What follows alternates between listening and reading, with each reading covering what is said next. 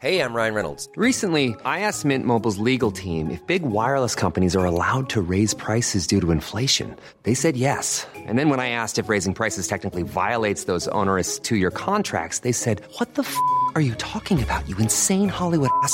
So to recap, we're cutting the price of Mint Unlimited from $30 a month to just $15 a month. Give it a try at mintmobile.com slash switch. $45 up front for three months plus taxes and fees. Promo rate for new customers for limited time. Unlimited more than 40 gigabytes per month. Slows. Full terms at mintmobile.com.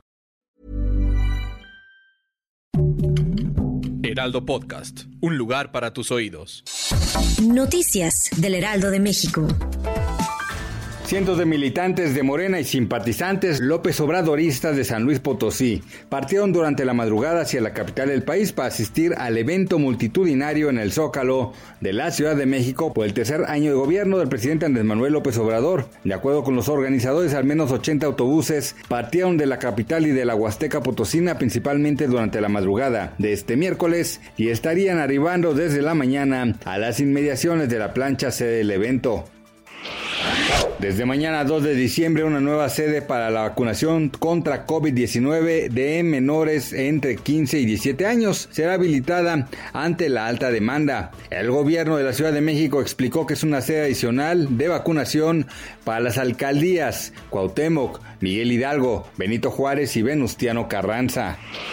La Organización Mundial de la Salud aseguró que la mayoría de los casos de contagio con la variante Omicron de COVID-19 son leves y que no hay evidencia de que la variante tenga algún impacto en la efectividad de las vacunas que ya se han desarrollado y administrado a nivel mundial. Ricardo Cajal, abogado de Jocelyn Hoffman Just Stop, comentó que en un plazo de tres años, la youtuber podría recibir una sentencia absolutoria. Sin embargo, tendrá que cumplir con una serie de obligaciones para que esto suceda. En entrevista con Mario Maldonado en Noticias de la Mañana, afirmó que su clienta recibió la suspensión condicional de su proceso, luego de que la fiscalía reclasificó el escrito de acusación y colocó el delito de discriminación, por lo que Hoffman dijo en su video. Originalmente fue vinculada a proceso por pornografía infantil. Gracias, uh, gracias por escucharnos, les informó José Alberto García. Noticias del Heraldo de México.